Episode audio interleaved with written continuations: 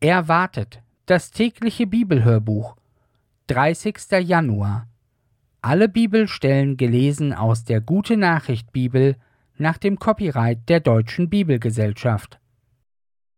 Zweites Buch Mose Kapitel 10 Vers 1 bis Kapitel 12 Vers 20 Der Pharao bleibt hart. Nun sagte der Herr zu Mose, Geh zum Pharao, ich selbst habe ihn und seine Minister so trotzig gemacht, damit ich all diese Wunder unter ihnen vollbringen konnte, und damit du deinen Kindern und Enkeln erzählen kannst, wie ich den Ägyptern meine Macht gezeigt habe. Denn daran sollt ihr erkennen, dass ich der Herr bin. Mose und Aaron gingen wieder zum Pharao und sagten zu ihm, So spricht der Herr, der Gott der Hebräer, wie lange sträubst du dich noch, meine Macht anzuerkennen? Lass mein Volk ziehen, damit es mir Opfer darbringen kann. Sonst lasse ich morgen Heuschrecken in dein Land einfallen. Sie werden das ganze Land bedecken, so dass der Boden nicht mehr zu sehen ist. Alles Grün, das der Hagel übrig gelassen hat, werden sie auffressen, auf den Feldern und an den Bäumen. Auch in deinen Palästen und in den Häusern deiner Minister und aller Ägypter wird es von Heuschrecken wimmeln. Solange deine Vorfahren auch schon in diesem Land wohnen, solch eine Katastrophe haben sie nicht erlebt. Nachdem Mose das gesagt hatte, verließ er den Pharao. Da sagten die Minister zum Pharao, Wie lange wollen wir uns noch solchen Gefahren aussetzen? Lasst die Leute ziehen und dem Herrn, ihrem Gott, ihre Opfer darbringen. Siehst du denn nicht, dass Ägypten zugrunde geht? Darauf wurden Mose und Aaron zum Pharao zurückgeholt. Geht und bringt dem Herrn, eurem Gott, eure Opfer, sagte der Pharao zu ihnen. Aber dann fragte er, Wer soll denn mitgehen? Mose antwortete, Alle, die Jungen und die Alten, unsere Söhne und Töchter, unsere Schafe, Ziegen und Rinder. So gehört es sich, wenn wir ein Fest für den Herrn feiern. Der Pharao spottete, Der Herr gebe seinen Segen dazu, ich denke nicht daran, eure Frauen, Kinder und Alten mitgehen zu lassen. Es ist doch klar, was ihr im Schilde führt. Wenn ihr wirklich dem Herrn Opfer darbringen wollt und sonst nichts, dann genügt es, wenn die Männer gehen. Und der Pharao ließ Mose und Aaron hinauswerfen. Achte Plage Heuschrecken. Da sagte der Herr zu Mose, Streck deine Hand aus über Ägypten, um die Heuschrecken herbeizurufen. Sie sollen das Grün, das der Hagel übrig gelassen hat, bis auf den letzten Rest auffressen. Mose streckte seinen Stock über Ägypten aus, und der Herr ließ den ganzen Tag und die ganze Nacht einen Ostwind wehen. Als der Morgen kam, waren die Heuschrecken da. Sie fielen in ganz Ägypten ein und ließen sich in riesigen Schwärmen nieder. Eine so große Menge Heuschrecken wurde noch nie gesehen, und man wird sie auch nie wieder zu sehen bekommen. Der ganze Boden war bedeckt, das Land war schwarz von Heuschrecken. Sie fraßen alle Pflanzen, auch die Früchte an den Bäumen, alles, was der Hagel verschont hatte. Weder auf den Bäumen noch am Boden ließen sie irgendetwas Grünes übrig. Der Pharao ließ in aller Eile Mose und Aaron rufen. Er bekannte, Ich bin vor dem Herrn, eurem Gott, schuldig geworden und auch vor euch. Vergebt mir noch dies eine Mal meine Schuld. Bittet den Herrn, euren Gott, dass er dieses tödliche Verderben abwendet. Als Mose vom Pharao weggegangen war, betete er zum Herrn. Da ließ der Herr den Wind drehen und in einem starken Westwind umschlagen. Der nahm die Heuschrecken mit und wehte sie ins Rote Meer. In ganz Ägypten blieb nicht eine Heuschrecke übrig. Aber der Herr machte den Pharao auch jetzt wieder starrsinnig, so dass er das Volk nicht ziehen ließ. Neunte Plage Finsternis. Darauf sagte der Herr zu Mose, Streck deine Hand zum Himmel aus, und es wird eine Finsternis über Ägypten kommen, so dicht, dass sie mit den Händen zu greifen ist. Da erhob Mose seine Hand, und drei Tage lang wurde es in Ägypten stockfinster. Die Ägypter konnten einander nicht sehen, und drei Tage lang verließ niemand sein Haus. Nur wo die Israeliten wohnten, blieb es hell. Der Pharao ließ Mose rufen und sagte, Geht und bringt dem Herrn eure Opfer, auch eure Familien könnt ihr mitnehmen, nur die Schafe, Ziegen und Rinder müsst ihr hier lassen. Mose erwiderte, Wirst vielleicht du uns Tiere zur Verfügung stellen, die wir dem Herrn, unserem Gott, als Brandopfer und Mahlopfer darbringen können? Nein, auch unser Vieh muss mit uns gehen, kein einziges Tier bleibt zurück. Erst wenn wir an Ort und Stelle sind, können wir wissen, welche Tiere wir zum Opfer für den Herrn, unseren Gott, brauchen. Da machte der Herr den Pharao von neuem starrsinnig, so dass er das Volk Israel nicht ziehen ließ. Der Pharao sagte zu Mose, Verschwinde, wenn du mir noch einmal unter die Augen kommst, bist du ein toter Mann. Wie du sagst, erwiderte Mose, ich werde dir nie wieder unter die Augen kommen. Gott kündigt dem Pharao den schwersten Schlag an. Da sagte der Herr zu Mose, Noch einen einzigen Schlag werde ich gegen den Pharao und gegen ganz Ägypten führen. Danach wird er euch ziehen lassen. Ja, er wird euch nicht nur ziehen lassen, er wird euch von hier fortjagen. Deshalb sagt deinem Volk, dass Männer und Frauen sich von ihren ägyptischen Nachbarn und Nachbarinnen Schmuckstücke aus Silber und Gold erbitten sollen. Der Herr sorgte dafür, dass die Ägypter den Israeliten wohlgesinnt waren. Mose genoss sogar hohes Ansehen bei den Ministern des Pharao und beim ganzen ägyptischen Volk. Bevor Mose ging, sagte er zum Pharao So spricht der Herr um Mitternacht werde ich durch Ägypten gehen, dann werden alle Erstgeborenen in Ägypten sterben, von deinem eigenen Sohn, der dein Nachfolger auf dem Thron werden soll, bis zum Sohn der Sklavin, die an der Handmühle kniet. Auch beim Vieh werden alle Erstgeburten sterben.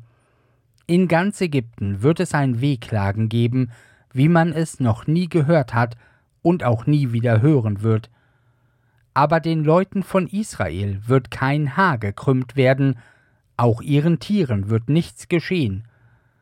Daran sollt ihr Ägypter erkennen, dass der Herr zwischen euch und den Israeliten genau unterscheidet.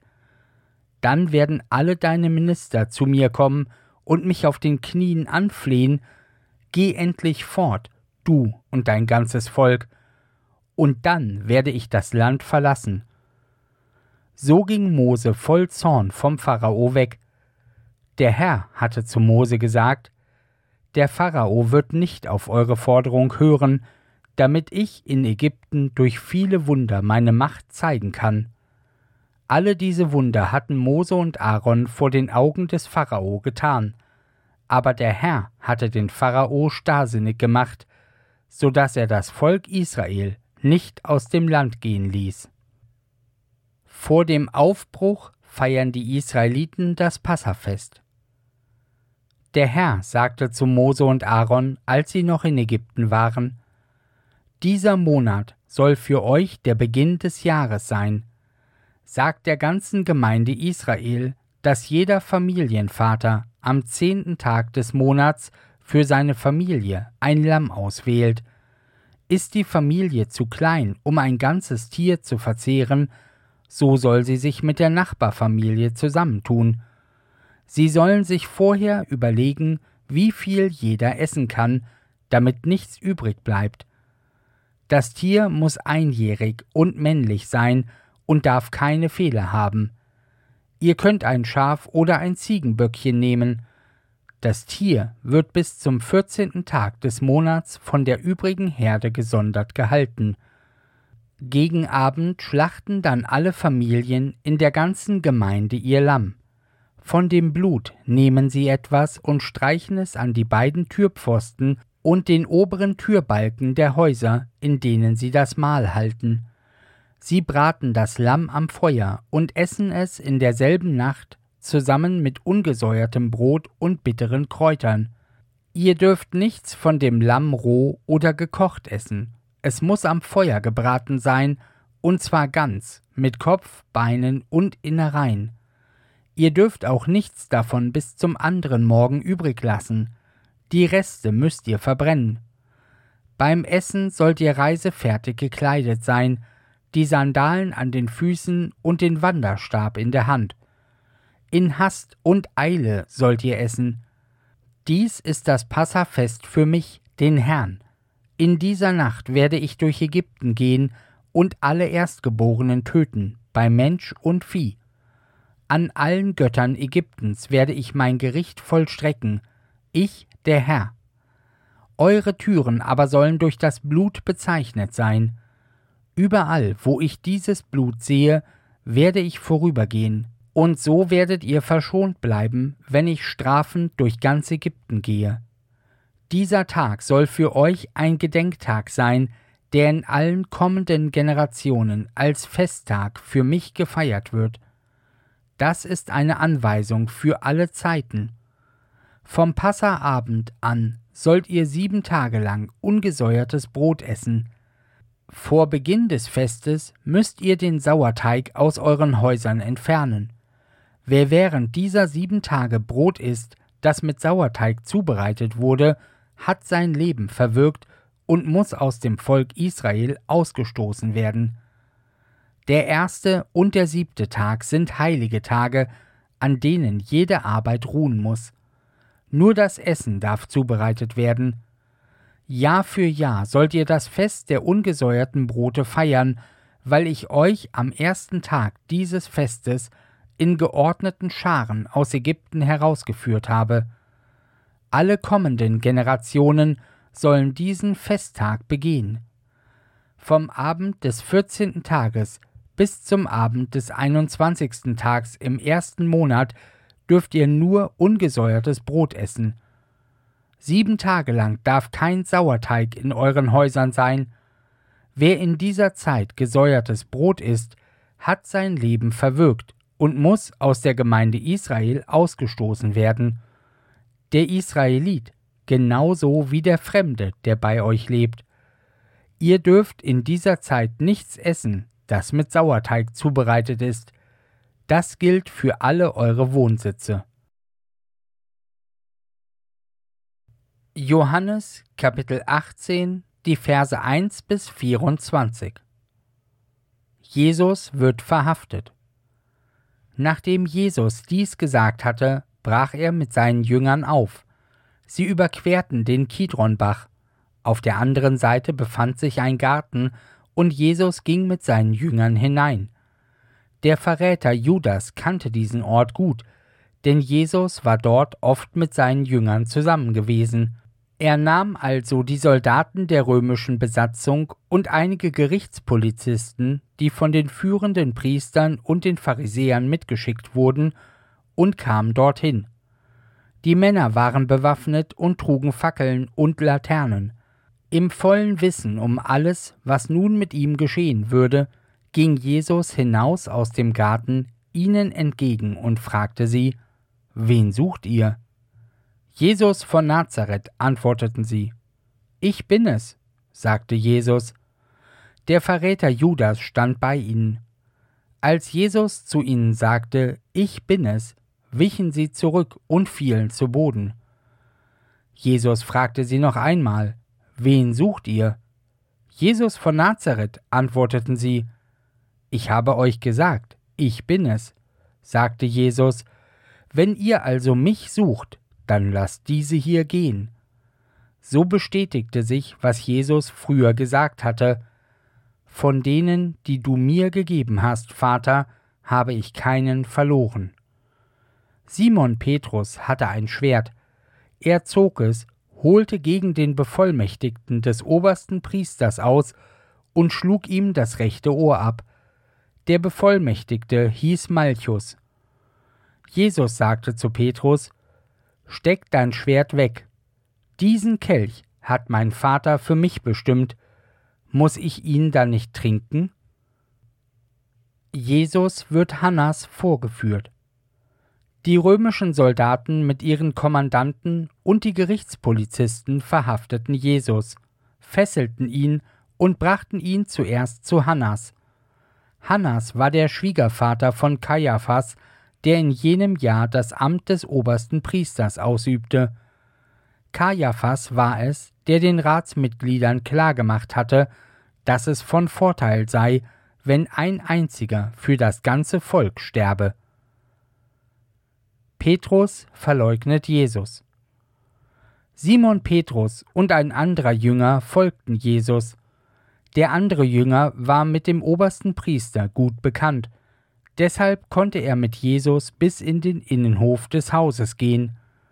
Petrus blieb draußen am Tor stehen. Der andere Jünger, der Bekannte des obersten Priesters, kam wieder zurück, verhandelte mit der Pförtnerin und nahm dann Petrus mit hinein. Die Pförtnerin fragte Petrus, Bist du nicht auch ein Jünger von diesem Menschen? Nein, das bin ich nicht, antwortete Petrus. Es war kalt. Die Diener des obersten Priesters und die Gerichtspolizisten hatten deshalb einen Stoß Holzkohlen angezündet standen nun um das Feuer herum und wärmten sich. Petrus ging hin, stellte sich zu ihnen und wärmte sich auch. Hannas verhört Jesus. Der oberste Priester fragte Jesus nach seinen Jüngern und nach seiner Lehre. Jesus antwortete Ich habe immer offen vor aller Welt gesprochen. Ich habe in den Synagogen und im Tempel gelehrt, wo sich alle Juden treffen, und habe niemals etwas im Geheimen gesagt. Warum fragst du mich dann? Frag doch die Leute, die meine Worte gehört haben. Sie wissen es. Als Jesus das sagte, schlug ihn einer der Gerichtspolizisten ins Gesicht und sagte Wie kannst du es wagen, so mit dem obersten Priester zu sprechen? Jesus erwiderte ihm Wenn ich etwas Unrechtes gesagt habe, dann weise es mir nach. Bin ich aber im Recht, warum schlägst du mich? Hannas schickte darauf Jesus in Fesseln zum obersten Priester Kajafas. Psalm 25, die Verse 1 bis 11 Vergib mir meine Schuld. Von David. Auf dich, Herr, richte ich Herz und Sinn. Dir, meinem Gott, vertraue ich, enttäusche mich nicht. Diesen Triumph dürfen meine Feinde nicht haben. Enttäuscht wird niemand, der auf dich hofft, aber wer dich treulos verlässt, wird zu Schanden. Herr, zeig mir den Weg, den ich gehen soll, lass mich erkennen, was du von mir verlangst. Lehre mich, in Treue zu dir mein Leben zu führen.